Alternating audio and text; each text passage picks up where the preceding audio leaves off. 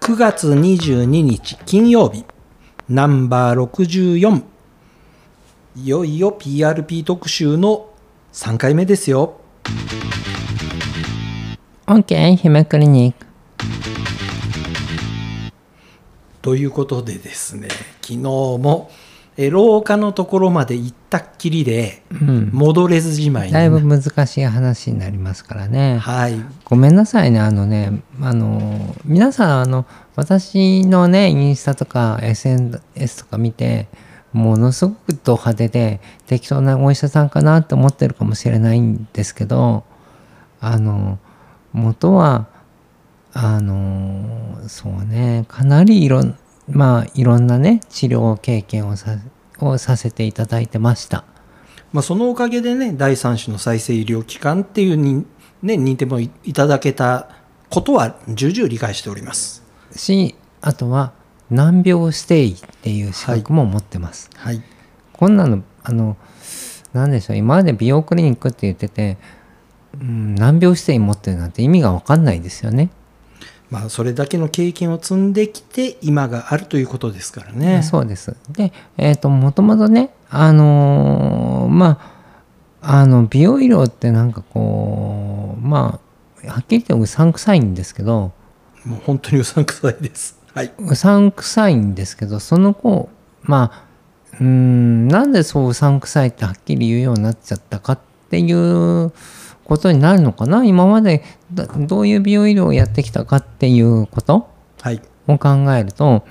うーんどうして私がうさんくさいっていう表現を使うようになったかっていうところに行き着くのかなと思うんですよね。何で使うようになったんですかあの例えばもう初めはじゃああのー何でしょううーん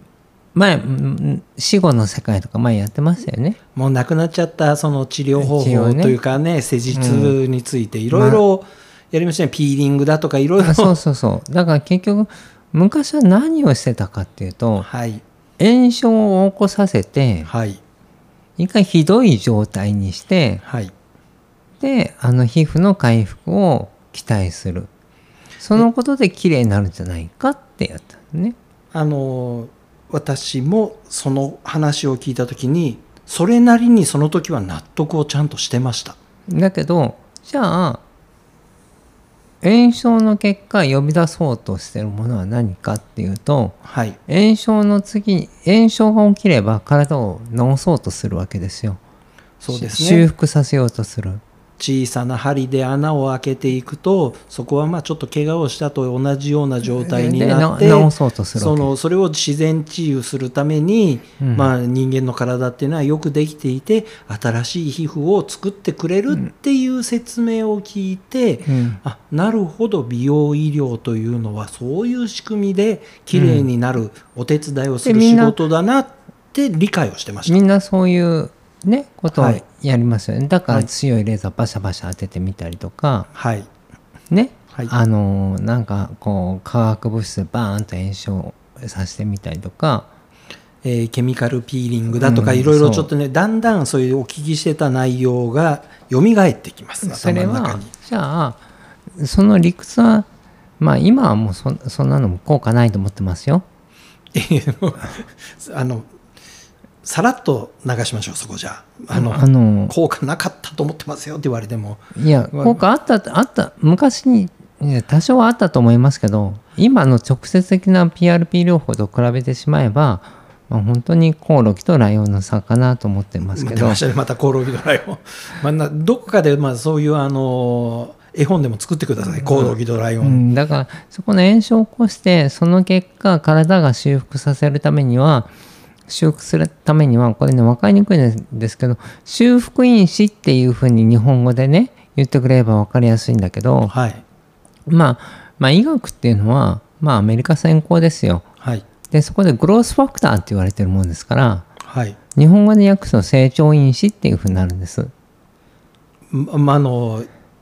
聞き慣れてはいますがうん、だから分かりにくい言葉ですによなっちゃったんですよ。はいだからこれにだからし日本語に本当は直すであればえ映画のね翻訳の人だったらこれ修復因子っていうふうに訳したはずですよはいだから、えっと成長因子っていうのは、まあ、はっきりと,、えっと体をねさっき言った赤ちゃんから大人の体にしていくことにも使用はいこのためにもあの成長因子のバランスでいろいろ変わってくるんですけど怪我をしたりとか体が何か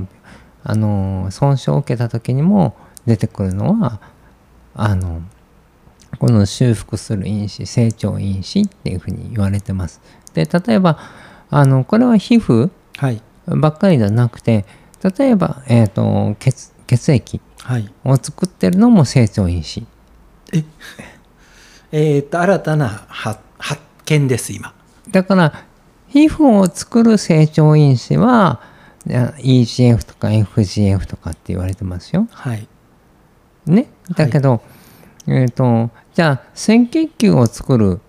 のも成長因子なんですよ。それはエリスロポエチンですよね。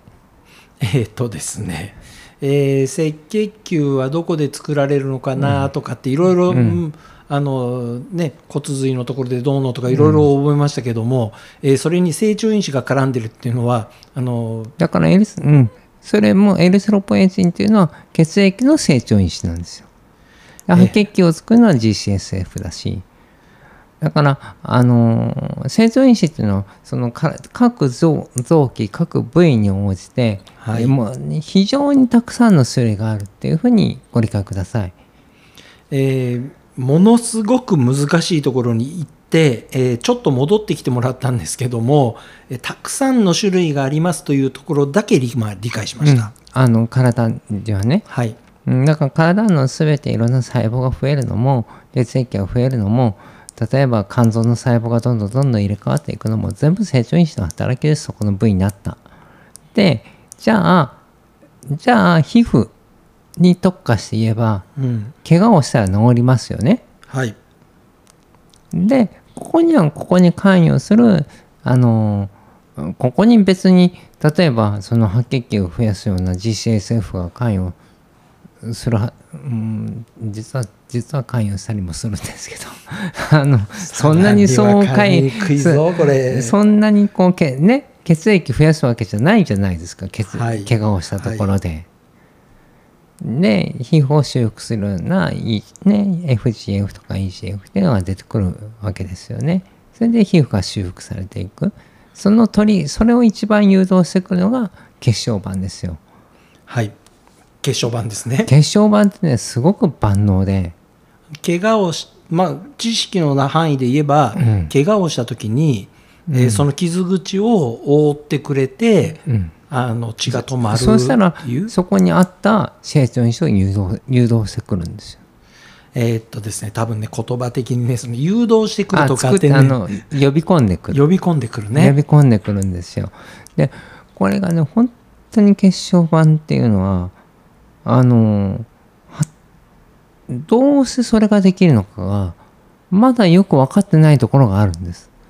すみません、これほど遺伝子だなんだって全部解析して、この遺伝子で何があの起きるだとか、うんあの、ここが欠けてるとこんな病気になっちゃうよだとか、うんそこまで分かってるのに、なんかそんな根本的なところが解明されてないんですか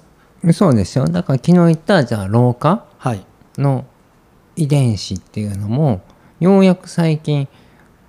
年を取った細胞にはこういう遺伝子が増えおかしくなってるんだっていうのがようやく最近の研究で分かってきてるだけではい。まだまだ分かんないことがいっぱいあるんです。えーっとですね、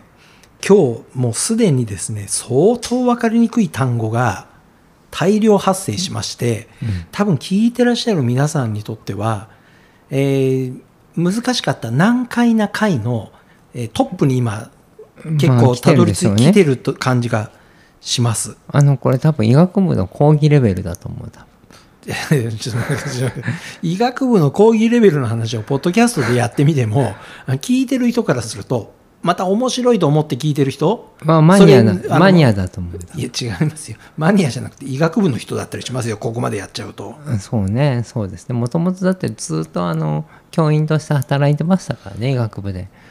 ということでまずはですねすいません成長因子まあ、あの分かりにくい英語から直訳したものだっていうことは理解しましただけかれどらも、分かりにくくなっちゃった修復因子でもいいです成長因子でもいいです、えーこれは一体どうやってこれ作られてるんですか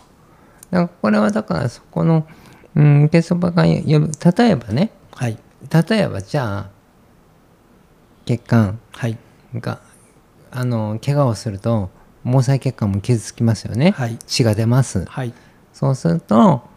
そこの毛細血管の先っちょには血管内皮細胞っていうのがいますはいこいつが壊されると、はいそそこそのその血管内細胞は例えば、えーと血えー、と血管増殖因子っていうものを出してまず血流を回復させようとしたりとかその時に一緒に、えー、と上皮を戻再生させるような因子も一緒に出します。で血小板自体も血小板自体も何にも働きがないって今まで思われてたんだけど、はい血小板自体も発現してくる。えー今聞かれてるのはあの医学部の学生さんでも何でもないので、うんなんか難しいな、えーそのい今の位置でまず上皮とかって言っちゃうと、んみんな上皮って何っていうあの餃子の皮みたいな勢い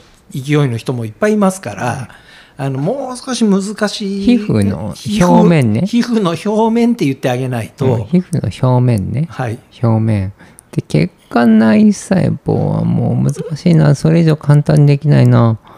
毛細血管の先に先っちょにあるまあ細胞ですよ。えーっとだんだんだんだんうん。また時間もなくなってくる、えー言葉はどんどん難しくなってくる、えー綺麗になるラジオと言っていながら、綺麗になるところを完全に通り越して、えーなんとなく学術的なところあのの言葉が乱れじ飛ゃあんでるもんうですもよ。うもうまとめるとはい、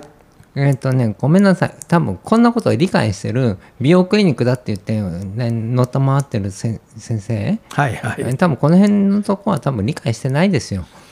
いや、もうそんな以上です。そん以上です。以上です。